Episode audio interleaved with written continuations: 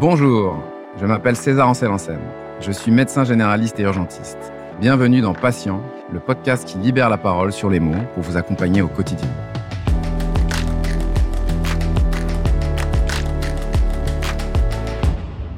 Le diabète.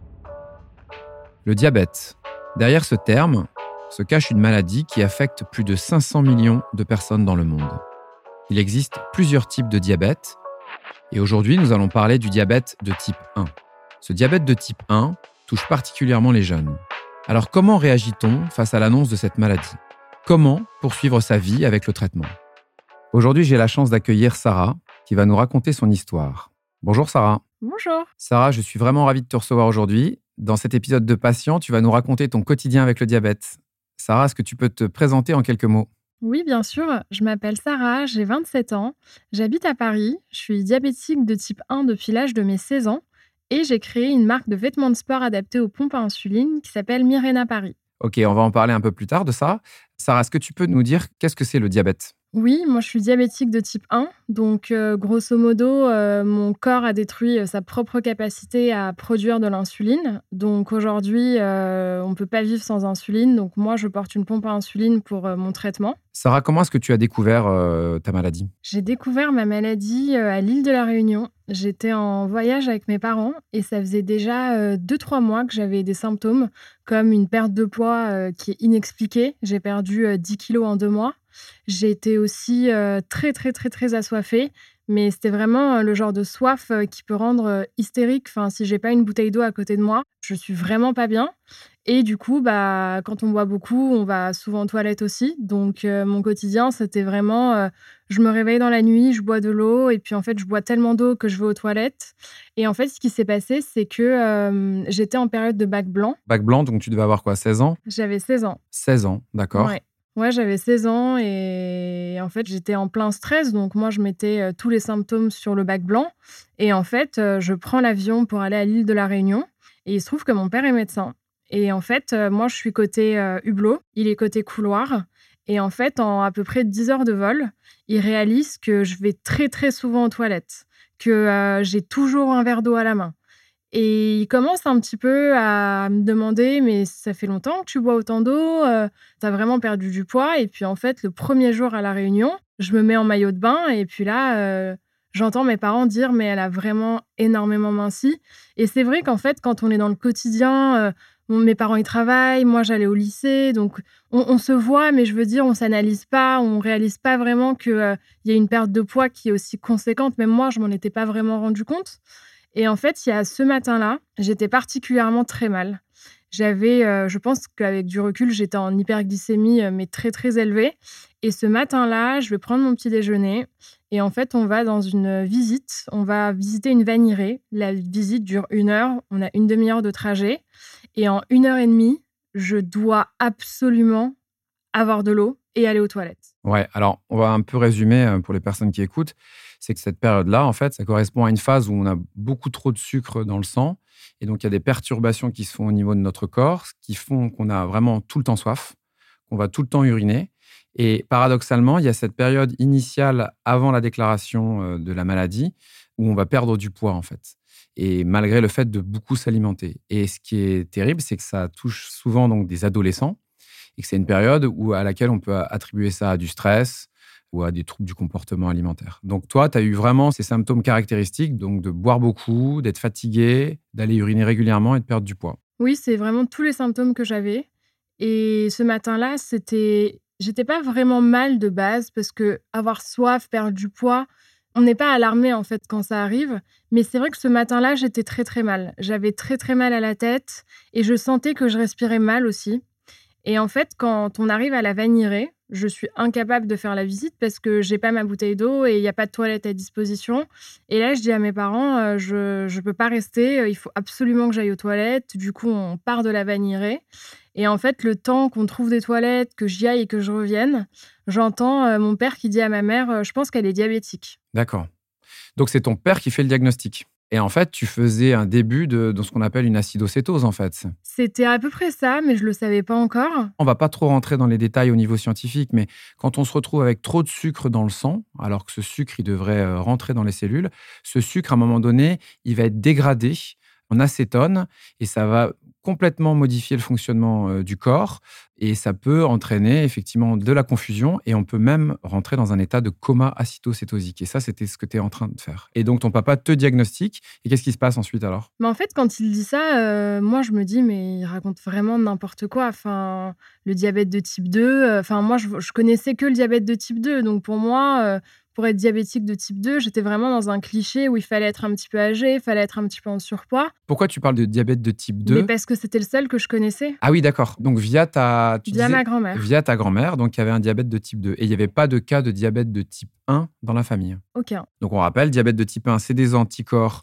qui s'attaquent aux cellules et c'est très rapide. Et diabète de type 2, ça survient généralement à un âge un peu plus avancé, et c'est dans un contexte un peu particulier, soit de prédisposition génétique, mais parfois un peu de surcharge pondérale, de manque d'activité physique. Et donc ta grand-mère était dans cette situation-là. Exactement. Et moi, j'avais que ce schéma-là en tête. C'était euh, ma grand-mère euh, diabétique de type 2. Et, c'est vrai que quand il dit, euh, je pense qu'elle est diabétique, honnêtement, moi, ça rentre par une oreille, ça ressort par l'autre. Quoi. Je me disais, je pense que j'ai un problème.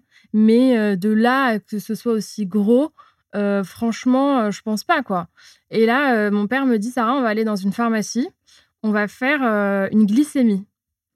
Et là, je le regarde et je lui dis, je ne peux pas avoir une aiguille dans le doigt. J'ai la phobie des aiguilles, c'est hors de question qu'on me pique. Donc déjà là, il y a environ une heure qui passe de négociation pour que je tende mon doigt.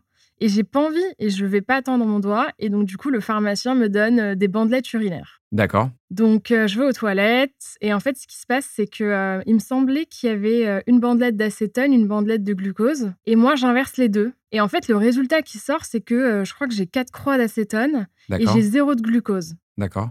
Et là, je vois que mon père est vraiment en panique. Et, et en fait, je lui ai pas dit que j'avais inversé ces bandelettes. Donc, il pensait que c'était vraiment le diagnostic. Et du coup, euh, il me dit non mais Sarah, par contre, euh, je pense que là il y a un vrai problème. Il faut vraiment qu'on fasse une glycémie quoi. Et du coup, bah là, je tends mon doigt et euh, il me pique le doigt. C'était un nouvel appareil. même le pharmacien comprenait pas trop comment ça fonctionnait. Au bout d'une demi-heure, ils arrivent à le monter. Et là, on me pique le doigt et la glycémie s'affiche. J'ai 5,96, ce qui est énorme. Et mon père est tellement choqué qu'il pense que en fait la mesure c'est en millimol et pas en grammes par décilitre.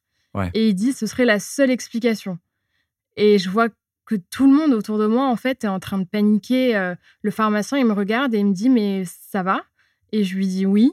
Et il me dit Vous savez qu'avec une dose pareille, vous êtes dans le coma. Et là, je le regarde et je lui dis Bah, en vrai, euh, je me sens bien. Maintenant, c'est vrai qu'on peut quand même faire mieux. J'étais un peu fatiguée, j'étais assoiffée, j'avais une barre au crâne.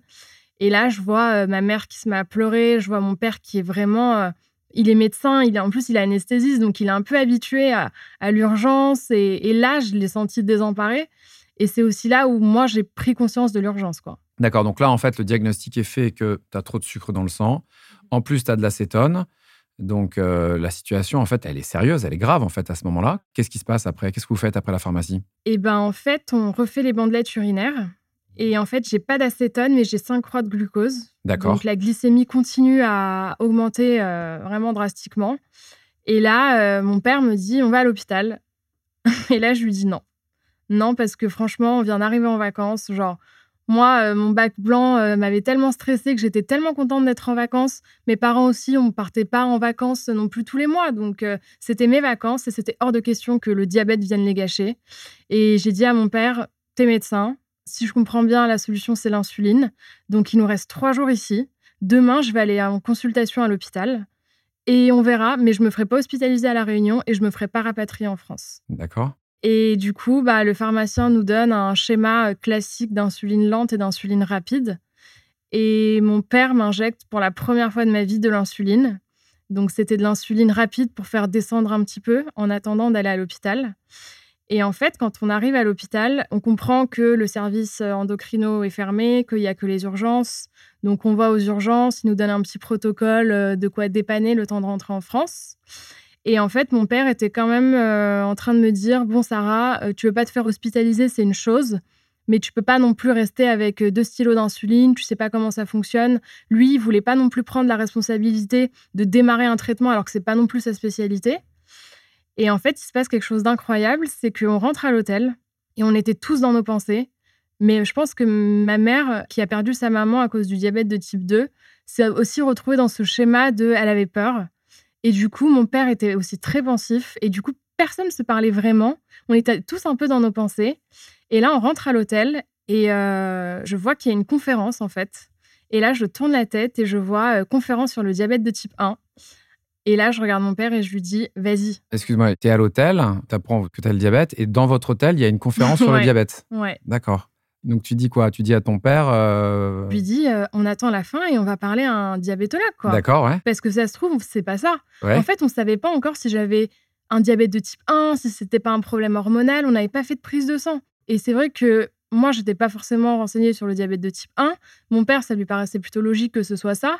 Mais en vrai, on ne sait jamais, quoi. Ouais, et puis je pense que ton papa, il voyait peut-être pas très clair, tellement il était inquiet, il avait peur aussi, c'est ça? Et c'est pour ça que je lui ai dit, on va leur parler. Peut-être qu'ils ont peut-être une autre piste, ou sinon, tout simplement, ils vont nous trouver un rendez-vous demain à l'hôpital en urgence et on va pouvoir y voir euh, plus clair, quoi. D'accord. Et en fait, c'est ce qui se passe. On rencontre un professeur en diabéto qui nous donne un rendez-vous à l'hôpital euh, à La Réunion le lendemain. Et en fait, euh, le diabétologue, euh, forcément, il n'aimait pas de diagnostic sans une prise de sang ou sans l'hémoglobine glyquée. Alors, l'hémoglobine glyquée, ouais, on rappelle juste, hein, parce que c'est assez complexe, hein, le, diabète, hein, quand on ne s'y connaît pas. L'hémoglobine glyquée, en fait, c'est un dosage sanguin qui va refléter ton taux de sucre dans le sang sur les trois derniers mois. En fait, c'est parce que c'est un dosage qui se fait en rapport avec les globules rouges et la durée de vie des globules rouges est de trois mois. Et en gros, on sait s'il y a beaucoup de sucre dans le sang sur les trois derniers mois. En gros, c'est ça. Exactement. Et en fait, sans cette donnée-là, personne n'osait vraiment se prononcer. Du coup, euh, le lendemain matin, on va à l'hôpital, on a notre rendez-vous. Je fais ma prise de sang. Le résultat est plutôt clair. J'ai à peu près 14% euh, d'hémoglobine glyquée. Ce qui est beaucoup. Exactement. Mmh. Ce qui est énorme même. Hein. Et du coup, euh, le diagnostic est plutôt clair. Donc l'hémoglobine glyquée à 14%, en gros, donc c'est ça, c'est un marqueur. C'est vrai que ça nous paraît euh, parfois évident hein, quand on est dans le milieu médical ou quand on est patient. Mais euh, le taux normal d'hémoglobine glyquée, il ne doit pas dépasser 6%. Euh, hein, c'est ça. Hein. Donc là, 14%, ça veut dire que tu avais un taux de sucre dans le sang très élevé depuis trois mois. Exactement. Et on continue à me faire aussi d'autres analyses. Il me semble qu'on voulait voir je ne sais plus exactement comment ça s'appelle, mais les îlots de Langerhans, le taux. Oui, vu que donc tu es parti sur une suspicion enfin, de diabète de type 1, le but était de voir un peu à quel niveau d'atteinte de ton pancréas, parce que c'est dans le pancréas que ça se passe, ces cellules qui produisent l'insuline, pour voir un peu la gravité, la sévérité de l'atteinte en fait. Donc il voulait faire le bilan de la maladie pour savoir où est-ce qu'on en était en fait. Exactement. Et du coup, quand je suis à la réunion, on me confirme que j'ai un diabète de type 1 et en fait, euh, on commence vraiment à m'expliquer que euh, pour survivre, je vais devoir me piquer euh, jusqu'à dix fois par jour entre glycémie, donc ça veut dire que je dois vérifier ma glycémie deux heures avant manger, deux heures après. Dès que je me sens pas bien, je refais une glycémie, sauf qu'une glycémie, c'est se piquer. Alors, se piquer où? Juste... Se piquer le doigt. Se piquer le doigt avec une petite aiguille, c'est ça? Exactement. D'accord. Et donc, pour vérifier le taux de glycémie, donc la glycémie, ça veut dire le taux de sucre dans le sang. Exactement. Et donc, on t'explique qu'il va falloir surveiller ça de près. Donc. De très près. Et c'est vrai que ce qui m'inquiète à ce moment-là, c'était plus le geste de me piquer que d'être diabétique, quoi. Et je me souviens, je disais à mes parents, mais en vrai, euh, moi, ça me dérange pas d'être diabétique si je dois avaler des médicaments. Mais si je dois me piquer jusqu'à 10 fois par jour, ça me paraît compliqué, quoi. Et d'ailleurs, les trois premières semaines, c'est mon père qui me piquait euh, matin, midi, soir. Et, et c'était pas euh, me piquer et c'était fini. C'était toujours 20 minutes de négociation. Je tends mon doigt et puis je l'enlève. C'était, c'était vraiment compliqué. Et du coup, à l'hôpital, on m'explique un peu que ma nouvelle vie, ça va être qu'il fallait que je fasse très attention à ce que je mange, qu'il fallait un petit peu que j'oublie le sport pour l'instant, qu'il fallait aussi que euh, je calcule un petit peu mes glucides pour savoir combien d'unités je dois m'injecter, que j'ai une insuline lente qui va permettre euh, de prendre le rôle de l'insuline de vie, donc une insuline qui dure 24 heures. J'en ai une autre qui dure 2 heures. Enfin, c'est énormément d'informations euh, pour quelqu'un qui a 16 ans et, et qui en plus a la phobie des aiguilles. Quoi. En fait, c'est très difficile parce que ensuite, tu peux expliquer un petit peu ce que hum, un diabétique qui va pas se soigner. Alors, on a parlé de ce qu'il risque en aigu. S'il se retrouve avec beaucoup trop de sucre dans le sang, il risque de faire un coma. Mais s'il garde un taux de sucre un petit peu trop élevé, mais sans que ça soit trop grave en aigu, il a quand même des complications à long terme. C'est ça? Tu peux en parler un petit peu de ça? Oui, on m'explique justement à l'hôpital que euh, il faut que je fasse des bilans, un bilan rénal, etc. Parce que on m'explique grosso modo que si je prends pas soin de mon diabète, que je m'injecte pas de l'insuline, que je fais pas attention à ce que je mange, je peux commencer à développer des complications euh, type perte de vue, perte de sensibilité, insuffisance rénale. Et c'est vrai que à 16 ans, quand on entend ça, franchement, on prend un énorme coup de pression, quoi. Et je suis en train de me dire que en fait, euh, je ne me rendais pas compte à quel point ça allait être lourd. Et encore, à ce moment-là, je ne le savais pas du tout parce que je pense que quand on vient d'apprendre qu'on est diagnostiqué diabétique de type 1, on est plus dans un, état d'esprit où, moi du moins, je l'étais, où j'ai voulu rassurer mes proches. J'étais pas tant euh, dans euh, oh, je suis diabétique, c'est une catastrophe. C'était vraiment bon, bah, mes parents sont inquiets, mon frère et ma sœur vont l'être aussi. Donc je savais pas, euh, j'étais pas inquiète pour moi, j'étais plus inquiète pour les autres quoi. Donc en fait, si on résume, ton diagnostic, il a été fait quasi instantanément finalement. Et donc c'est ton papa qui a diagnostiqué, ensuite donc ce professeur d'endocrinologie. Donc ça c'était à la Réunion. Ensuite, qu'est-ce qui s'est passé euh, Parce que la Réunion c'était les vacances. Et donc tu es revenu en France, enfin en métropole plutôt, parce que la Réunion c'est la France. Et en gros, comment ça s'est passé la suite du suivi alors? Alors on rentre en France et en fait euh, mon père me conseille de me faire suivre à Paris parce qu'ils pensaient qu'ils étaient peut-être plus disponibles qu'en province. C'était où en province? À Cherbourg. D'accord. En Normandie. Et du coup, mon père me trouve un rendez-vous avec un endocrinologue. j'étais pas suivie en pédiatrie, j'étais directement sur la diabétologie adulte. Et en fait, ce qui se passe, c'est que quand on rentre en France, je vois ce médecin. Et en fait, ce médecin récupère mes analyses et elle me dit Vous êtes diabétique de type 2. Tu parles du médecin à Paris, c'est ça? Oui. D'accord. Et en fait, elle me change tout mon traitement. Et là, je passe sur un schéma qui est quand même incroyable. C'est injection d'insuline rapide, lente. Et après, j'avais des antidiabétiques oraux. Donc pendant trois mois, j'ai suivi ce traitement qui me paraissait euh, franchement lunaire, mais j'ai pas le recul pour m'en rendre compte. Mon père était pas du tout convaincu, mais il, il m'a quand même dit c'est pas ma spécialité, j'ai pas envie de m'en mêler. Mais ça lui paraissait aussi euh, pas normal. Et du coup, pendant trois mois, c'est ce qui se passe. Je suis avec ce médecin. Donc là, mon quotidien, il passe de euh, je me lève le matin, je dois avaler euh, environ 4-5 comprimés, je dois m'injecter mon insuline lente, plus faire de la rapide. Et là, en fait, j'ai un quotidien avec mes petites boîtes, mes petits médicaments et je passe vraiment. je sens que je suis vraiment malade, quoi. On va donner un petit mot aussi sur l'insuline. Il y a l'insuline rapide, il y a l'insuline lente. L'insuline rapide, très rapidement, elle va avoir un pic très rapide sur quelques heures. Et l'insuline lente, bah, elle porte bien son nom, elle agit lentement avec une phase de plateau. Euh. Et donc, tu as ce changement finalement de prise en charge sur lequel toi et ton papa, vous avez un doute. Comment ça se passe ensuite? Mais en fait, euh, ce qui se passe, c'est super clair. C'est qu'on part en vacances d'été. J'arrive aux États-Unis. Je suis euh, encore en train de prendre mon petit-déj. Et deux heures après, je m'évanouis. Donc à partir de ce moment-là, euh, je suis transportée à l'hôpital. Aux États-Unis? Aux États-Unis. D'accord. Où ça, aux États-Unis? J'étais à Las Vegas. À Las Vegas, d'accord. Donc tu finis à l'hôpital à Las Vegas. Exactement. Ok, tu peux nous en dire un peu plus? J'étais en train de prendre mon petit déjeuner, donc je repars dans ces comprimés qui sont tellement durs à avaler en plus parce qu'ils sont quand même énormes. Et en fait, euh, je remonte dans la chambre et là, je commence à me sentir euh, vraiment pas très bien du tout. Et j'ai un total blackout et je me réveille, je suis à l'hôpital. Et en fait, euh, le diabétologue m'explique que mon traitement n'a aucun sens. Il écrit un rapport de 10 pages à la médecin en France pour lui expliquer que j'ai un diabète de type 1 et que les médicaments qu'elle m'a donnés, ça n'a aucun sens. quoi. Et là, mon père, franchement, il culpabilise parce qu'il se dit, mais je le savais, mais à la fois, il voulait pas s'en mêler. Et puis, moi aussi, je, je trouvais pas ça normal parce que du coup, je m'étais quand même renseignée. Et je lui disais qu'il n'avait pas à culpabiliser parce que même moi, je voulais pas qu'il s'en mêle. Je voulais vraiment que ce soit mon truc à moi. Et en fait, euh, on aurait dû écouter notre instinct depuis le début, mais à la fois, c'est nouveau, donc on ne pouvait pas non plus savoir. quoi. Oui, c'est pas évident, c'est toujours facile de refaire le film, mais à Las Vegas, qu'est-ce qui s'est passé en fait? J'ai fait une hyperglycémie. Donc, tu as fait un coma acidocétosique en fait, parce que bah, tu avais trop de sucre dans le sang. D'accord, ok. Ouais, ouais. Donc là, tu es à Las Vegas.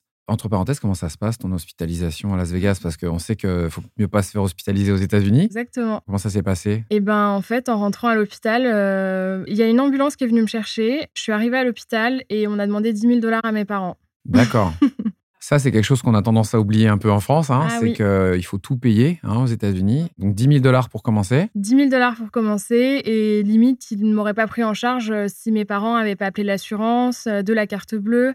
C'est pas du tout euh, mon assurance qui a payé, c'est vraiment l'assurance de la carte bleue avec laquelle on avait réservé le voyage qui nous a pris en charge, euh, il me semble, euh, 5 000 dollars à peu près. Et puis après, c'est mes parents qui ont dû payer. Et puis après, je sais pas trop comment ça s'est passé. J'avoue que j'avais pas pris de nouvelles après, mais Donc là, donc, on reprend un schéma de soins, euh, un traitement euh, initial de diabète de type 1. Et donc, tu rentres en France. eh ben non, parce qu'en fait, on venait d'arriver en vacances. D'accord Donc, euh, on n'allait pas rentrer sachant qu'on était là-bas pour trois semaines. Mais du coup, euh, là, euh, je reprends un traitement qui est plutôt classique, qui est euh, un schéma basal-bolus, comme on dit. Donc, une insuline rapide, une insuline lente et des glycémies. Donc, attends, le basal bolus, tu peux résumer pour les gens qui s'y connaissent pas du tout? Le basal-bolus, ça va être des injections rapides pour les repas, donc Voilà. matin, midi, soir, D'accord plus une insuline lente qui va durer 24 heures que je mettais à 20 heures. D'accord. Et donc, tu reprends ce schéma donc, euh, aux États-Unis et tu restes aux États-Unis avec ce nouveau schéma de traitement. Et oui, et tout se passe bien. euh, j'ai des glycémies qui sont euh, plutôt bonnes. euh, J'ai un bon dosage. Donc euh, finalement, euh, tout se remet à peu près dans l'ordre. Et donc, tu vas rentrer en France après ça. Exactement. Et là, comment ça se passe? Tu vas revoir ce médecin euh, que tu avais vu initialement euh, Jamais. Non. Non. Qui c'est qui va prendre la suite de ta prise en charge? Eh bien, je décide de me faire suivre euh, à Cherbourg, dans la ville où j'habite. Mais mon père me trouve un rendez-vous avec un de ses confrères. D'accord. Donc, il y a quand même des bons médecins à Cherbourg alors? Oui, il y a que des bons médecins à Cherbourg. non, mais mon père, du coup, me trouve un rendez-vous avec une endocrinologue. Et là, ça fait à peu près un an que je suis diabétique. Et c'est vrai qu'à ce moment-là, quand je suis suivie à Cherbourg, là, je commence un petit peu à en avoir marre. Quoi. Un an de diabète, je commence un peu à fatiguer. Je trouve que la vie que j'ai, c'est pas celle que j'avais vraiment espérée. Quoi. On va arriver à ce point-là qui est assez important. Donc, ça fait un an là que tu te soignes, que tu es suivi. Donc, tu expliquais donc tu dois surveiller ton taux de sucre dans le sang régulièrement, faire tes injections. Donc, ça, c'est tous les jours. Et là, tu commences au bout d'un an. Donc, ce que tu expliques, c'est que ça commence à devenir difficile. Ouais, Parce qu'en en fait, tu es une adolescente encore. oui, Et donc, tu es dans une situation où tu es confronté finalement à, à une maladie avec toutes les contraintes que la plupart des ados n'ont pas finalement. Ouais, c'est ça. En fait, on réalise un peu euh, que notre réalité, c'est pas vraiment celle à laquelle on, on espère. Et en fait, euh, je me vois euh, faire aussi beaucoup d'hypoglycémie la nuit, donc beaucoup de resucrage. Alors ça, c'est important aussi. L'hypoglycémie, donc ça, c'est l'inverse, c'est-à-dire que on a un taux de sucre qui devient beaucoup trop bas.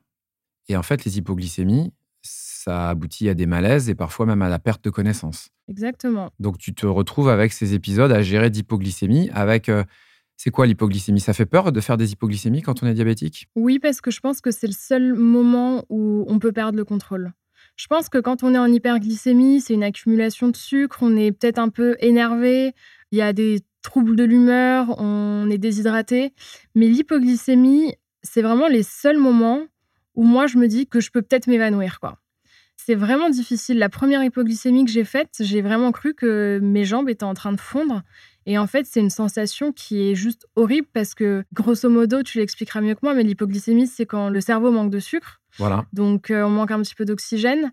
Moi, personnellement, euh, j'ai l'impression que je sais plus trop où je suis, euh, j'ai les jambes qui tremblent, je transpire énormément et c'est les seuls moments où vraiment je suis un peu dans la souffrance, quoi. Mais c'est ça l'hypoglycémie, c'est-à-dire que le sucre, c'est notre essence en fait. hein. Et donc à partir du moment où euh, l'organe qui consomme le plus de sucre dans le corps, c'est le cerveau, et qu'il a plus d'essence, eh bien on peut plus réfléchir. Et donc on commence à avoir un épisode de confusion, Mm. puis d'autres signes, hein, comme tu l'as dit, hein, on peut être pâle, on peut transpirer, et puis on peut faire réellement un coma, un véritable coma hypoglycémique.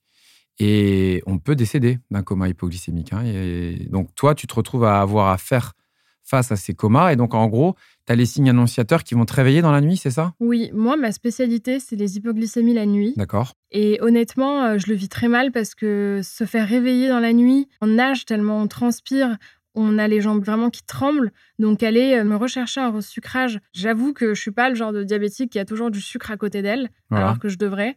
Mais c'est vrai que euh, la nuit, je me réveille, euh, je suis en trompe d'eau, quoi. C'est quoi un resucrage? Alors, pour expliquer, donc tu sens que tu n'as plus de sucre dans le sang parce que les gens, ils vont peut-être pas comprendre. Ils vont dire, Ouais. mais euh, on donne de l'insuline. Donc, euh, non, parce que l'insuline, en fait, à un moment donné, elle va pas être en adéquation avec le taux de sucre. Ça veut dire qu'il va y avoir trop d'insuline. Donc, en gros, ce qui se passe, c'est que l'insuline va être trop élevée par rapport au taux de sucre. Et finalement, ton taux de sucre devient maintenant beaucoup trop bas. Et donc, paradoxalement, il va falloir augmenter ce taux de sucre dans ton organisme. Donc, te resucrer, c'est quoi un resucrage? Comment tu fais en pratique pour te resucrer? Alors, en pratique, c'est euh, du sucre. Mais euh, dans la réalité, euh, c'est plutôt des petits jus de fruits, des compotes. Ça peut être aussi, je sais pas, du sirop. chacun a un petit peu sa version, mais c'est du sucre pur. D'accord. Donc là, on est à un an de diagnostic. Tu te traites tous les jours, tu commences un peu à en avoir assez. Tu fais les hippos la nuit. Au niveau de ta santé mentale, de, ton état psychique, ça donne quoi à ce moment-là? Comment tu te sens? Bah, C'est un peu une catastrophe parce que euh, ça commence à se voir sur mes glycémies. Et en fait, ce qui se passe, c'est que la première année, euh, je passe mon temps à rassurer mes parents, mes proches, et puis en fait, je réalise que je me suis un petit peu oubliée, que en fait, le traitement que j'ai, euh, enfin, à 17 ans, on n'a pas envie de se piquer 10 fois par jour, on on mange pas à la cantine parce qu'en fait, la diabétologue m'avait dit que je pouvais pas manger ce que je voulais.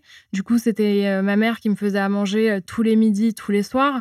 Et en fait, je trouvais que j'avais quand même beaucoup de charge mentale pour une fille qui avait 17 ans. Et malheureusement, à 17 ans, bah, on n'a pas ce sens des priorités. Et du coup, euh, j'ai commencé un petit peu à lâcher, dans le sens où euh, j'arrête un petit peu les prises de glycémie. Donc, je ne sais pas euh, combien de taux de sucre j'ai dans le sang, mais j'injecte quand même de l'insuline. Je commence aussi à essayer de tromper mon entourage. Par exemple, je faisais croire que je pouvais manger des bounty parce qu'il y avait du coco et que la coco, c'est un fruit. D'accord. Et en fait, je rentre aussi dans un cercle où j'essaye de tromper tout le monde, quoi. C'est-à-dire que euh, quand je rentre chez moi le soir, c'est le seul moment où je fais ma glycémie parce qu'il y a mes parents devant moi. Mais euh, quand je suis à l'école, je décide de plus m'en occuper du tout. Donc ça veut dire que c'est des injections d'insuline à l'aveugle.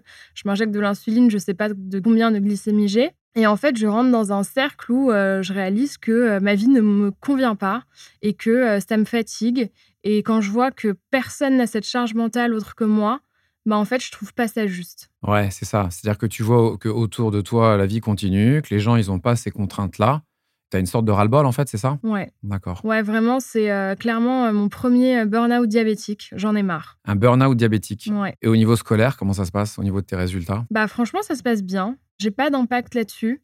Mais je sens que psychologiquement, j'en ai marre de prendre mes glycémies, j'en ai marre de faire des hypoglycémies. faut savoir que les 10 kilos que j'ai perdus, je les ai tous repris parce que quand on passe un traitement en insuline, on grossit. Et ça, c'était une partie qui me dérangeait aussi beaucoup. Donc, euh, grosso modo, euh, je fais le point un petit peu dans ma tête et je me rends compte que ça ne me convient plus. Et j'ai ce fameux rendez-vous avec euh, ma diabéto qui me demande de venir toujours avec ce petit carnet rempli avec mes glycémies. Et en fait, ce que je fais, c'est que je mets des glycémies au pif, quoi. D'accord, tu mets des glycémies au pif. T'expliques aussi que tu te fais de l'insuline un peu à l'aveugle? Non. Tu disais. Ah oui, d'accord. Mais les doses d'insuline, parce que tout à l'heure, tu disais, je me mets de l'insuline un peu comme ça. Mais tu as eu des complications de ces gestes-là, des hippos, ou, euh, c'était plus en hyper que tu étais bah, J'étais plus en hyper. Tu étais plus en hyper. D'accord, ok.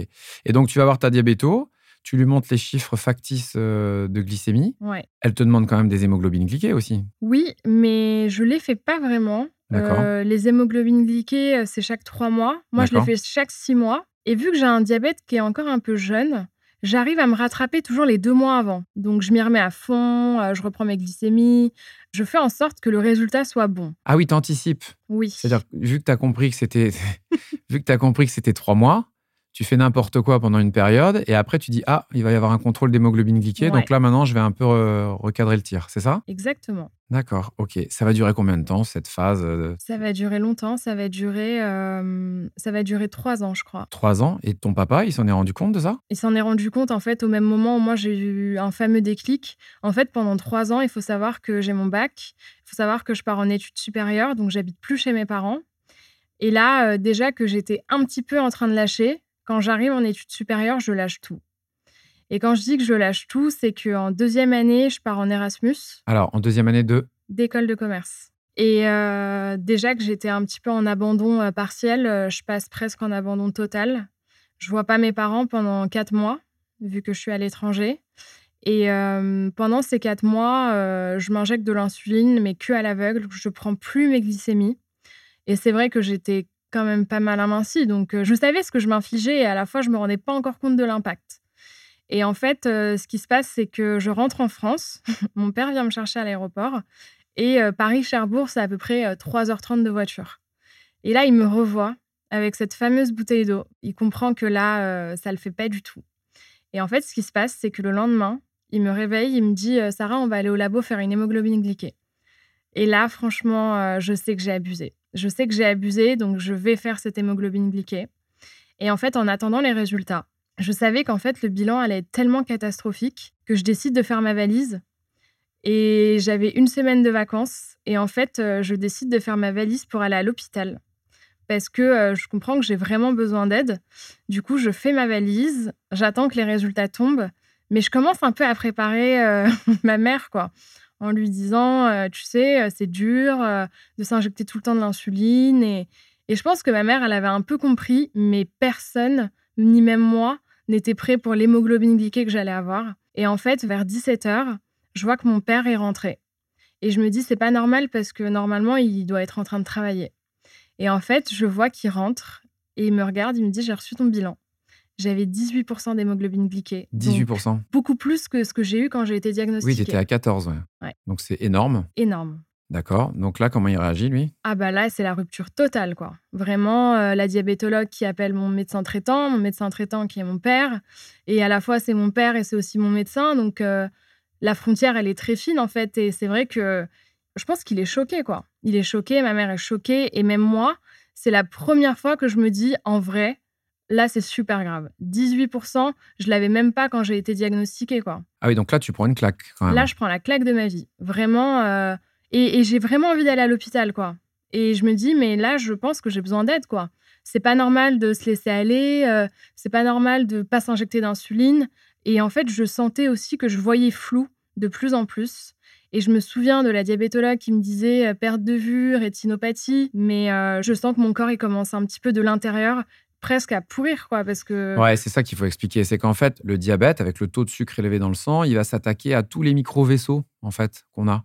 Et euh, il va s'attaquer euh, aussi aux nerfs. Et il peut donc euh, toucher tous les organes. Et quand on parle des yeux, on parle de rétinopathie diabétique.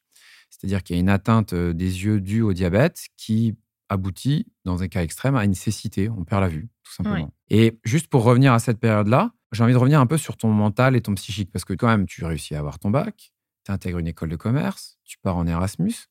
Comment t'es là, à ce niveau-là, au niveau psychique? Tu as le moral, parce que tu as l'air quand même d'avoir le, de trouver l'énergie de travailler, de te déplacer. Est-ce que tu fais euh, des soirées? Est-ce que tu sors avec des amis? Qu'est-ce qui se passe à ce moment-là? J'essaie de t'imaginer pendant cette période-là. Bah, c'est vrai que à ce moment-là, quand j'arrive en école de commerce, euh, forcément, euh, on sort pas mal. Voilà. Donc, c'est compliqué de gérer les glycémies et les sorties je mange aussi n'importe quoi. Et je le ressens sur ma glycémie, le gras particulièrement, qui est un peu trompeur parce que on met de l'insuline rapide pour manger un burger, par exemple. Quand on ne connaît pas le diabète, on ne sait pas que 4 heures après, la glycémie va remonter parce que du coup, c'est du gras et que ça met du temps à digérer.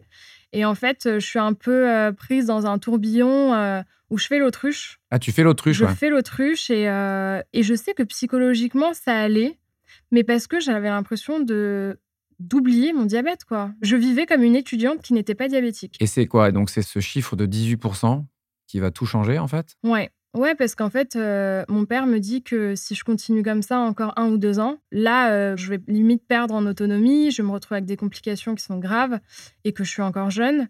Et en fait, euh, moi, je comprends que j'ai un problème. Et en fait, j'en viens à me remettre en question et je me dis, qu'est-ce qui s'est passé, quoi? Qu'est-ce qui s'est passé euh, sur les quatre dernières années pour avoir vraiment créé un chaos, quoi? Et je réalise que le traitement ne me convient pas, que cette nouvelle vie ne me convient pas, et je me rends compte que je l'ai jamais accepté. Vraiment, c'est la première fois que je mets un mot dessus. Et du coup, je décide simplement de me faire hospitaliser, sauf que par euh, chance, euh, il n'y avait plus de place. Donc, je me retrouve chez moi. D'accord. Et l'ambiance n'était pas au top parce que euh, bah, tout le monde était choqué, déçu. Moi, j'étais énervée. Tu t'es disputé avec tes parents? Ouais. Fort? Bah oui, parce que eux, ils comprennent. Enfin, ils comprenaient pas à quel point c'était dur. Et moi, j'arrivais pas non plus à mettre des mots dessus. J'avais jamais dit que euh, dès la terminale, j'arrêtais un petit peu de me piquer. Que en rentrant en école de commerce, bah, en fait, on voit des gens qui sont mais totalement fonctionnels, qui n'ont pas besoin d'insuline pour vivre. Et puis il y a moi et c'est vrai que je mettais pas des mots dessus et forcément, ça crée des tensions avec les parents. Et c'est ça qui est extrêmement difficile quand tu es adolescent ou jeune adulte. C'est qu'il faut aussi rappeler aussi que le fonctionnement d'un adolescent ou d'un jeune adulte, il n'est pas mature, le fonctionnement de son cerveau. C'est-à-dire qu'il y a toute une partie de notre cerveau qui est ce qu'on appelle le cortex préfrontal. C'est celui qui nous contrôle, qui nous dit stop, qui nous dit attention. Cette partie du cerveau, en fait, elle n'est pas mûre à 16 ans. Elle n'était pas là. Donc expliquer, donc expliquer à quelqu'un, bon maintenant, il va falloir faire attention. Mais ça marche souvent pas bien. Et on sait que cette partie, parfois, elle se mature à l'âge de 25 ans chez, certains, chez Ah certaines ouais? personnes. Donc mettre des contraintes à un adolescent, c'est extrêmement difficile, d'autant plus que ce que tu expliques, c'est qu'autour de toi, tout le monde allait très bien. Oui, et puis honnêtement, j'ai aussi senti que mes parents, ils c'est pas qu'ils m'interdisaient de faire des choses, mais en fait, ils ont vraiment mis la patience de me dire, tu sais, Sarah, faut pas lâcher. Hmm. Tu sais, c'est vraiment important de s'injecter de l'insuline, c'est vital. En fait, ils l'ont vraiment fait de toutes les manières possibles, parce qu'il faut savoir qu'avant ce 18%, il y a bien eu des moments où ils ont capté que euh, le traitement était moins sérieux. Donc, euh, ils ont essayé avec patience. euh, vraiment, ils m'ont parlé pendant des heures, mais je me souviens de discussions qui ont duré des heures en me disant, grosso modo, il faut pas lâcher, on est avec toi. Et ils ont toujours été là, ils ont toujours eu euh, ce soutien hein, qui est inconditionnel. Mais pourtant, à 16 ans, j'entendais pas. Ça rentrait pas. Ça rentrait pas. Voilà, c'était long. C'était des discours, des tirades qui t'atteignaient pas finalement. Bah franchement, ça me touchait sur le moment et du coup, je m'y remettais. Mais au bout d'une semaine, encore une hypoglycémie, encore une hyperglycémie. J'ai vraiment cette sensation que le diabète, c'est pas une science exacte. Et en fait, si demain je vais m'injecter de l'insuline et manger la même chose, j'aurai jamais le même résultat d'une journée à une autre. Du coup, j'avais l'impression de faire mille efforts et qu'il y avait toujours une glycémie qui allait pas. Donc on a l'impression pendant cette période-là, en fait, t'étais pas déprimé, en fait, t'étais en colère, en fait, plus. Ouais. Est-ce que tu as eu des périodes où tu t'es senti déprimé, où tu t'es retrouvé, par exemple, à pleurer, ou à, à pas dormir, ou euh, avoir de l'angoisse? Bah oui, parce que généralement, c'était les veilles de bilan. Ouais. Je savais euh, ce qui allait m'attendre. Et du coup, j'étais. En fait, à chaque fois, je me remettais en question, quoi. Je me disais, bon, bah voilà, donc demain, tu vas recevoir tes résultats. Ça va encore euh, mal se passer. Je vais encore avoir une hémoglobine glyquée qui est pourrie. Et je sais que ça va encore partir en grand discours.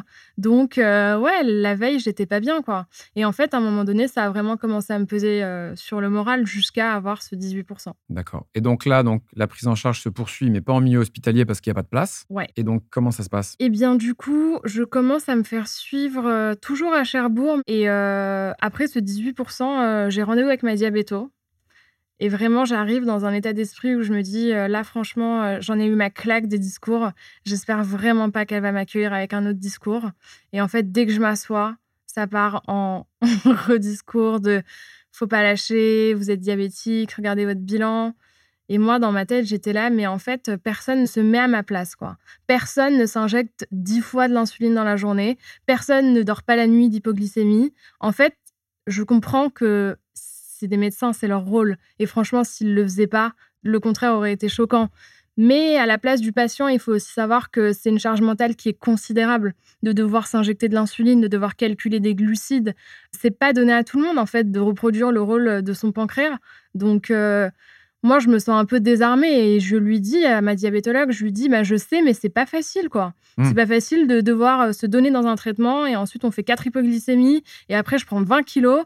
Enfin, en fait, euh, moi, il y a rien qui me va là-dedans, quoi. Ouais. Et à ce moment-là, est-ce qu'on te propose un soutien euh, psychologique? Oui, on me le propose, mais je le refuse. Tu le refuses? Oui. Pourquoi tu le refuses? Bah, parce que j'ai pas l'impression d'avoir besoin d'aide à ce moment-là. D'accord. Ça paraît lunaire après tout ce que je viens de raconter, mais euh, j'ai pas l'impression euh, qu'on peut m'aider à ce moment-là. Parce que j'ai l'impression que le seul déclic, c'est moi qui dois l'avoir. D'accord. Qu'est-ce qui va se passer alors? En fait, je commence à me renseigner sur ce qui se fait d'autre en termes de traitement. Et c'est vrai que à ce moment-là, la technologie avait quand même pas mal évolué entre le diagnostic où j'étais sous stylo et le moment où je commence à me renseigner sur les traitements. Et euh, pour la première fois de ma vie, on me parle de pompe à insuline et de capteur de glycémie. Tu décides de t'investir plus dans ta Ouais. prise en charge et tu découvres donc les progrès de la technologie. Donc, est-ce que c'est ça qui t'aide à, à finalement à, à t'engager là-dedans dans ta prise en charge, à un peu plus accepter les choses? Oui, totalement. Honnêtement, euh, je sens que cette fois, c'est la bonne. C'est pour ça que je disais, euh, je sentais que l'effort, fallait qu'il vienne de moi. Parce qu'à ce moment-là, quand je me suis remise en question, j'ai réalisé que mon vrai problème, c'était euh, d'avoir une boîte à aiguilles sur moi, d'avoir des stylos. Et alors, qu'est-ce que ça change ce nouveau traitement pour toi alors? Mais en fait, ça change tout. Parce que je passe de, je sais pas, 5 piqûres de glycémie par jour, 10 injections d'insuline entre les repas, les corrections, à euh, poser un, cathéter, avoir euh, une administration. Un cathéter, c'est quoi? Tu peux nous expliquer ce que c'est un cathéter En fait, c'est. Toi qui aimes bien les aiguilles. un cathéter, ça va se placer sur un site, donc ça peut être soit le ventre, soit la cuisse, soit le bras, et il y a une micro-canule dans laquelle l'insuline passe. Et en fait, les pompes à insuline se portent en continu. Du coup, j'ai plus à me piquer, j'ai juste à insérer ce cathéter. C'était une fois tous les trois jours et euh, l'insuline était administrée en continu pour l'insuline lente. Et moi, j'avais simplement appuyé sur trois boutons pour m'injecter de l'insuline rapide. D'accord, donc en fait, tu passes à un système qui automatise un peu les injections. Ouais. Et donc ça, ça te change tout? Ouais, ça me change tout parce que j'ai plus à me trimballer euh, mes stylos d'insuline, mes aiguilles. Donc on me dit quand même qu'il faut toujours avoir euh, un stylo de rapide, un stylo de lente au cas où, mais le mettre une fois dans son sac, c'est pas changer toutes les deux trois semaines. Donc finalement, c'est un traitement qui me convient mais il faut savoir quand même que quand je vais euh, me faire poser cette pompe à insuline à l'hôpital, il y a quand même eu une partie de moi qui me disait Est-ce que tu as vraiment envie d'être branché à un fil en continu? Est-ce que tu as vraiment envie d'avoir un dispositif médical toujours sur toi? Et franchement, c'est quand même un cap psychologique à passer parce que euh, je suis jeune, j'ai une pompe à insuline qui est branchée euh, sur moi. Et c'est pas forcément évident de passer ce cap-là, mais j'étais tellement dans un état d'esprit où il fallait du changement parce que sinon, moi, j'allais pas changer. Et en fait, cette pompe à insuline et ce capteur de glycémie, du coup, m'ont vraiment permis d'avoir une amélioration de ma qualité de vie qui est vraiment euh, commensurable. Et maintenant, comment tu la vis, cette euh, pompe à insuline? Eh ben, je la vis très bien. Forcément, il y a des moments où c'est un petit peu plus compliqué que d'autres, hein, parce que le diabète, c'est euh, chaque jour une histoire, mais euh, je la vis bien. Qu'est-ce que tu veux dire par chaque jour une histoire? Il y a toujours euh, une petite chose euh, dont on va pas attendre. Par exemple, cette nuit, en me retournant, je me suis arraché mon cathéter. Du coup, je me suis retrouvée à changer mon cathéter en pleine nuit. C'est comme un enfant, le diabète. Il faut vraiment s'en occuper tout le temps essayer d'analyser ses glycémies. Parfois, on a l'impression qu'on va être nickel toute l'après-midi et en fait, pas du tout. Et en fait, il y a tellement de facteurs à prendre en compte quand on est diabétique. Les variations glycémiques, ça peut être les hormones, les menstruations, le stress, le sport, ce qu'on mange, la résistance à l'insuline. Et en fait, il y a tellement de facteurs qu'il y a toujours quelque chose qui va se passer. Tu parlais du sport tu fais du sport? Oui. Et d'ailleurs, c'est ce qui m'a vraiment aidé à avoir ce déclic. En fait, euh, quand je suis passée sous pompe la première fois, j'ai vraiment réalisé qu'il euh, fallait que je me lance dans un truc où je vais vraiment devenir une meilleure version de moi-même. J'ai aussi très peur pour mon corps. Et du coup, je me suis dit qu'il euh, il fallait que je commence le sport pour déjà gagner en force mentale, commencer à créer aussi de la sensibilité à l'insuline. J'ai créé énormément de résistance à force de faire n'importe quoi. Et je sentais que mon corps commençait un peu à le payer. Et du coup, j'ai décidé de me reprendre en main et je me suis lancée dans le sport. Alors, Qu'est-ce que tu fais comme sport? Alors, j'ai commencé à aller à la salle au début, donc euh, un petit peu de cardio, un petit peu de musculation. Rien de dingue, hein, mais déjà, euh, me mettre au sport, c'était déjà énorme pour moi. Et en fait, il me semble qu'il y a 3-4 ans, j'ai découvert euh, le vélo Dynamo. C'est du vélo vraiment en indoor, 45 minutes de cardio. Et ça, ça m'a vraiment mise au sport plus que tout. J'ai gagné en cardio, j'ai gagné en force mentale. Et puis, euh, depuis quelques temps maintenant, donc ça fait peut-être deux ans, j'ai fait un premier semi-marathon. Ah ouais? Ouais.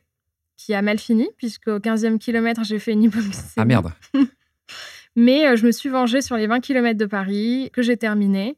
Et là, euh, je me relance dans une préparation pour un marathon en décembre 2023. Génial. Ouais. Et alors, ce qui est assez incroyable, c'est que tu as lancé donc euh, ton entreprise de vêtements de sport dédiés aux personnes diabétiques. C'est ça. Est-ce que tu peux nous en parler? Ouais. En fait, quand je me suis mise au sport et que je suis passée sous pompe à insuline, j'ai réalisé que la pompe à insuline, elle a vraiment amélioré ma qualité de vie. En revanche, j'ai aussi réalisé que le port de la pompe à insuline n'était pas stable sur des vêtements traditionnels de manière générale et encore moins sur des vêtements de sport. Aujourd'hui, la pompe à insuline, il y a un fil qu'on appelle une tubulure par laquelle l'insuline passe. Il y a un cathéter sur mon ventre et j'ai une pompe à insuline, euh, grosso modo, à la ceinture. Et en fait, ce qui se passe, c'est que quand on bouge, la pompe à insuline, elle bouge aussi, elle devient instable et la pompe à insuline tombe. Le cathéter s'arrache, etc. Et en fait, j'ai réalisé que pendant euh, les premières années où je faisais du sport, je passais plus ma vie à essayer de trouver une solution pour bloquer ma pompe à insuline qu'autre chose. Et du coup, euh, quand je me suis mise au semi-marathon, donc il y a deux ans, j'ai réalisé que quand on court, c'est vraiment encore plus difficile parce que quand on est à la salle, on peut la débrancher, la poser, etc. Mais quand on court, c'est vraiment très compliqué de la maintenir stable, de pas sentir qu'elle bouge, c'est hyper désagréable. Et en fait, j'ai pas trouvé de solution. Donc du coup, j'ai décidé de créer euh, ma propre solution. Et donc, tu as créé ça il y a combien de temps? Il y a eu un an et demi de recherche, développement, euh, création de la marque, euh, recherche d'usine. J'ai lancé la marque le 6 mars 2023, donc c'est assez récent. Mais je travaille dessus depuis bien un an et demi, deux ans. Donc, tu es passé du stade à faire un peu n'importe quoi avec ton diabète, à mettre ça sous le tapis à créer une entreprise maintenant de vêtements dédiés au sport pour les personnes atteintes de diabète. Ouais, c'est vrai que hum, quand j'ai eu ce déclic, je suis passée un peu de euh, fais de tes faiblesses une force quoi. J'ai réalisé que on peut pas vraiment vivre dans le déni comme ça. Ça nous rattrape toujours d'une manière ou d'une autre. Et sachant que je vais devoir vivre avec toute ma vie, et bah autant que ça se passe bien. Et j'ai aussi euh, réalisé que le diabète, il faut pas en faire un ennemi, mais plutôt un ami, parce qu'il va toujours nous rattraper. J'ai un peu changé d'état d'esprit et j'ai vraiment essayé euh, d'en faire euh, ma plus grande force. Et aujourd'hui, c'est un peu ce qui m'anime. quoi. Je sais que j'abandonnerai jamais euh, mes courses, mon sport, parce que j'ai réussi à trouver un équilibre de vie qui me convient avec le diabète. Toi, quel conseil tu donnerais à, des hommes ou à des femmes qui viennent d'être diagnostiqués diabétiques? Moi, je leur conseille de s'entourer de personnes diabétiques aussi. Parce que mmh, tout à l'heure, quand tu m'as dit, mais tu as, refusé l'aide de la psychologue, je pense que ce qui aurait pu m'aider à ce moment-là, c'est de rencontrer des gens de mon âge qui étaient diabétiques pour voir que c'est compatible. Je leur conseille aussi de jamais abandonner parce que franchement, le diabète, quand il se complique, c'est très très compliqué. Et je pense qu'il ne faut pas jouer avec, avec ça. Les gens ont vraiment tendance à voir des individus qui sont totalement fonctionnels et euh, voir que faut pas abandonner dans le sens où c'est une maladie invisible. On peut se sentir incompris et c'est pour ça que de s'entourer c'est hyper important. À propos de donc euh, d'encadrement aussi, comment est-ce que tu penses que l'encadrement et le suivi par le corps médical pourraient être améliorés? Je pense qu'il faut peut-être que les médecins se mettent plus à la place du patient dans le sens où il faut vraiment qu'ils réalisent que c'est c'est un combat qui est quotidien. Je vois un peu le diabète comme un marathon, c'est pas un sprint. Et c'est vrai que euh, il faut vraiment être moins dans le jugement. Moi, quand j'allais chez ma diabétologue, ma plus grande crainte, c'était de me faire disputer parce que j'avais des mauvaises glycémies. Et je sais que de la part d'un médecin, il peut voir ça aussi euh, bah, comme vraiment c'est la santé du patient qui est en danger. Mais nous, en fait, on n'a pas l'impression euh, d'être forcément compris dans le sens où c'est une question de tous les jours. Mais Honnêtement, j'ai quand même l'impression que ça a évolué ces dernières années parce qu'il y a aussi beaucoup de diabétiques qui sensibilisent sur les réseaux sociaux et j'ai l'impression que le corps médical réalise de plus en plus que c'est un combat qui est quotidien et notamment avec les pompes à insuline qui sont arrivées. Et toi, si c'était à refaire, qu'est-ce que tu changerais dans ton parcours de soins? Je pense que j'aurais dû l'accepter dès le début, dans le sens où euh, à la seconde où on m'a dit que j'étais diabétique, euh, j'aurais vraiment dû prendre le sujet à bras le corps directement, ne pas passer par toutes ces phases-là ça aurait été idéal. Mais après, euh, est-ce que ça aurait été possible et réaliste? Je ne pense pas. Oui, c'était peut-être juste une phase, en fait, euh, qui était peut-être incontournable, finalement. Quoi. Ouais, ouais, c'est vrai. Mais si c'était à refaire, euh, j'aurais aimé l'éviter. Tu nous as parlé de sport. Est-ce qu'il y a d'autres choses qui t'apaisent, qui te font du bien au quotidien? Ou des choses qui t'ont aidé au début de l'annonce de ta maladie ou pendant toute cette période-là? Est-ce qu'il y a des choses qui t'ont fait du bien? Honnêtement, le sport, ça a toujours été ma meilleure thérapie. Je trouve que ça fait du bien au moral. Après, ce qui aurait pu m'aider, c'est vraiment de rencontrer euh, des gens diabétiques de mon âge qui auraient pu me montrer que c'est largement possible de s'en sortir avec un diabète de type 1 quand on est adolescent. Il y a certaines idées de vaccination, mais ça reste un peu flou. Mais toi, au niveau de message vis-à-vis du diabète, qu'est-ce que tu voudrais faire passer? Bah, Je pense que pour avoir une bonne relation avec son diabète, il faut vraiment pas adapter sa vie au diabète, mais plutôt l'inverse, dans le sens où il faut pas être dans un état d'esprit où le diabète peut bloquer pour faire quelque chose, pour réaliser un rêve, pour euh, réaliser un challenge sportif, pour faire un métier. Il faut toujours vivre sa vie euh, en colocation, je dirais, avec le diabète, et pas subir sa maladie. Sarah, qu'est-ce qu'on peut te souhaiter pour la suite? Que ma marque fonctionne. Voilà. Sarah, je te remercie beaucoup. C'était super de pouvoir euh, t'écouter. Merci Avec encore. plaisir. Pour compléter le témoignage de Sarah, nous avons sollicité l'éclairage d'une experte.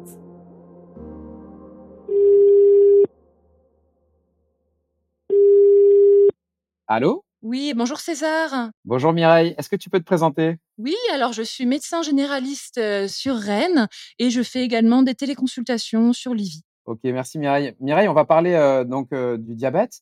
Est-ce que tu peux nous expliquer simplement ce que c'est le diabète?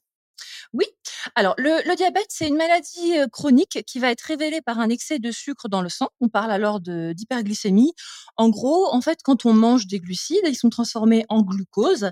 Et quand tout fonctionne bien dans l'heure qui suit le repas, le corps va assimiler ce glucose qui passe dans le sang, ce qui fait monter la glycémie. Et qu'est-ce qui va se passer à ce moment-là? Notre corps, plus précisément le pancréas, va produire une hormone qui s'appelle l'insuline et qui va permettre de stocker ce glucose dans différents tissus comme le foie, les muscles et la graisse, faisant ainsi baisser la glycémie. Donc en fait, l'insuline va fonctionner un peu comme une clé qui permet de faire rentrer le glucose dans les cellules et euh, de le stocker. Et ensuite, lors d'une dépense énergétique ou d'une baisse de glycémie, une autre hormone, le glucagon, va permettre de libérer ce glucose stocké. C'est l'équilibre de ces deux hormones qui va permettre de maintenir la glycémie stable dans le corps. Et en fait, tout simplement, en cas de diabète, ce système de régulation ne fonctionne pas, ce qui provoque des taux trop élevés de glucose dans le sang. Ok, très clair. Est-ce que tu peux nous donner quelques détails aussi sur les types de diabète? Donc, il y a deux types de diabète. Est-ce que tu peux expliquer euh, quels sont ces deux types de diabète? Oui. Alors effectivement, il y a plusieurs types de diabète. Les formes les plus courantes, c'est le diabète de type 1 et de type 2. Donc les deux vont provoquer une hyperglycémie, mais vont avoir des causes un peu différentes. Le diabète de type 1 va survenir surtout chez les jeunes avant 20 ans, et c'est une maladie auto-immune, c'est-à-dire que pour des raisons encore mal comprises, euh, les, les cellules immunitaires du malade vont venir détruire progressivement les cellules du pancréas qui produisent l'insuline. Du coup, au bout d'un certain temps, en fait, l'insuline n'est plus produite en quantité suffisante, le taux de glucose augmente dans le sang et le diabète apparaît. Donc ça, c'est le diabète de type 1. Et puis le diabète de type 2, qui est beaucoup plus fréquent puisque c'est 90% des diabètes, même plus de 90% du diabète, il apparaît généralement entre 40 et 50 ans et son mécanisme est un petit peu différent puisque l'insuline est initialement bien produite, mais elle fonctionne mal, c'est-à-dire que la clé finalement fonctionne pas bien on parle d'insulino-résistance. Et en plus, le glucagon, donc l'hormone qui permet de libérer le glucose stocké dans les tissus, est souvent produite en excès. Donc tout ça va faire augmenter la glycémie et euh, du coup, l'insuline, pour compenser, va devoir être produite en plus grande quantité. Et au fil du temps, la surproduction chronique va épuiser le pancréas, qui va finalement produire de moins en moins d'insuline. Donc là, on va parler d'insulinopénie et qui va aggraver l'hyperglycémie et le diabète. En gros, ça, c'est les deux diabètes principaux. Après, on peut évoquer euh, le diabète gestationnel qui survient pendant la grossesse, enfin, qui peut survenir pendant la grossesse, et d'autres diabètes qui sont beaucoup plus rares et spécifiques. Merci Mireille. Pour le diabète de type 1, on évoque une exposition et une réaction à certains virus. Est-ce que tu peux nous en dire un petit peu plus? Alors en fait, la, la, physiopathologie, la cause de la destruction auto-immune des cellules du pancréas est pas très bien comprise encore dans le diabète de type 1, mais elle implique probablement des facteurs génétiques et environnementaux. Et parmi ces facteurs environnementaux, en effet, il y a plusieurs virus comme les virus Coxsackie, la rubéole, le cytomégalovirus, le virus Epstein-Barr, qui ont été associés au déclenchement du diabète de type 1 et donc qui pourraient susciter la destruction en fait des cellules du pancréas. Dis-moi Mireille, euh, quels sont les symptômes qui doivent euh, faire penser à un diabète? Il y a plusieurs types de symptômes, finalement, c'est extrêmement varié. Il va y avoir des symptômes qui sont souvent un petit peu plus brutaux, comme par exemple euh, la soif excessive, l'émission très fréquente, l'envie d'aller uriner euh, beaucoup plus régulièrement, la faim extrême, la fatigue intense et la perte de poids inexpliquée. Ça, c'est ce qu'on appelle dans notre jargon le, le, syndrome cardinal. Il y a des symptômes un petit peu plus progressifs, comme par exemple les troubles visuels, avec une vision qui peut devenir floue ou dans laquelle peut apparaître des taches noires ou des éclairs. Donc ça, c'est à surveiller. Ou des troubles de la cicatrisation avec des plaies qui vont mettre du temps à guérir, ou encore une sensibilité accrue aux infections, des patients qui vont tomber plus souvent malades, qui vont avoir plus souvent des petites viroses, etc. Donc finalement, c'est assez varié. En fait, il y a tout un panel de symptômes euh, qui peuvent euh, qui peuvent alerter. D'accord. Et donc, devant ces symptômes, euh, consulter un médecin, enfin son médecin traitant si on a la chance d'en avoir un, ou un médecin généraliste pour faire un bilan. Exactement, tout à fait. Ok. On entend parfois euh, sur des forums ou dans des discussions qu'il faut pas manger trop de sucre et qu'en mangeant trop de sucre, ben, on va finir diabétique. Qu'est-ce que tu peux nous dire là-dessus? En fait, c'est à la fois vrai et faux dans le sens où en fait il n'y a pas de lien direct entre la consommation de sucre seul et la survenue du diabète. En revanche, la consommation de sucre favorise clairement l'obésité, qui, elle, favorise l'insulinorésistance et le diabète.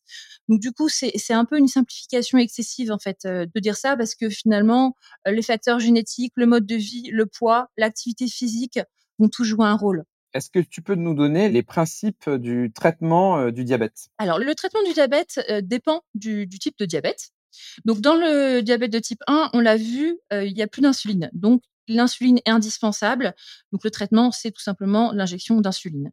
Dans le diabète de type 2, on va commencer déjà par modifier le mode de vie.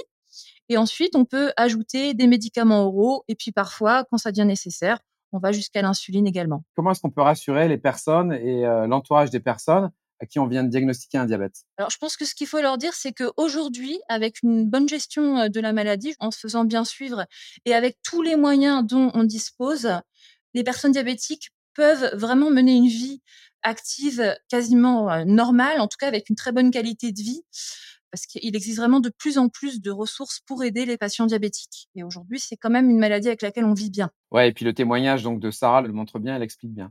Le nombre de diabétiques explose dans le monde. Est-ce que tu peux euh, nous en dire un petit peu plus? En effet, le nombre des personnes euh, diabétiques dans le monde a presque quadruplé en fait depuis les années 1980. Et cette augmentation, elle est largement attribuable à l'augmentation du diabète de type 2, qui est aujourd'hui une véritable épidémie, hein, notamment à cause de l'augmentation franche de l'obésité et de la sédentarité, en fait. Il faut bouger. Ouais, c'est ça, en fait. C'est pas le diabète de type 1, donc dû à une réaction auto-immune, qui serait responsable de cette augmentation. Donc, c'est plus en faveur, donc effectivement, donc de la sédentarité. Est-ce que tu peux nous parler euh, des pistes d'amélioration concernant les prises en charge du diabète? Elles sont finalement assez nombreuses, euh, puisqu'il y a des progrès constants dans le développement des nouveaux médicaments pour le diabète, mais aussi de nouvelles technologies. Par exemple, pour l'injection d'insuline, il n'y a pas si longtemps, hein, dans les années 90-95, l'insuline était injectée par des seringues. Ensuite sont arrivés euh, les stylos à insuline beaucoup plus simples d'utilisation. Et maintenant, on voit des pompes à insuline qui sont encore moins contraignantes pour les patients. C'est pareil pour la surveillance glycémique. Avant, les patients devaient plusieurs fois par jour pour surveiller correctement leur glycémie. Maintenant, il existe des capteurs de glycémie en continu que le patient peut changer euh, tous les 14 jours seulement, ce qui offre déjà ben, un plus grand confort pour le patient, mais aussi une meilleure surveillance avec beaucoup moins de risques finalement de, déséquilibre donc de complications. Et puis bon, bah, la meilleure piste d'amélioration, ça reste la prévention du diabète de type 2 par euh, un mode de vie euh, sain, donc une alimentation équilibrée en limitant les sucres et les graisses saturées et une activité physique euh, régulière avec au moins 30 minutes d'exercice modéré par jour. Merci mille fois pour toutes ces informations et puis je te dis à bientôt. Bah, avec grand plaisir César, merci pour cet échange. Merci à toutes et à tous de nous avoir suivis. N'hésitez pas à partager cet épisode à vos proches et amis. J'espère que le témoignage de Sarah vous aura aidé à comprendre davantage ce qui se cache derrière le diabète de type 1. Je remercie encore infiniment Sarah de nous avoir confié son histoire. J'espère que certaines et certains d'entre vous auront trouvé du réconfort et de la force dans ce témoignage. Si vous souhaitez aller plus loin, je vous recommande ces associations. La Fédération française des diabétiques, l'aide aux jeunes diabétiques ou encore Vivre avec mon diabète. Merci à toutes et à tous de nous avoir suivis tout au long de cette première saison de Passion. Je voudrais remercier tout particulièrement nos invités, Rechada, Nicolas, Chloé, Laurie, Anaïs, Raph, Aude, Sylvain, Margot et Sarah, ainsi que tous nos experts Livy. N'hésitez pas à partager et à commenter les épisodes qui vous ont le plus touché sur nos réseaux sociaux et sur vos plateformes de podcast préférées. Bien évidemment, on garde le lien. Je vous dis à très vite et en attendant de nouvelles aventures, prenez soin de vous.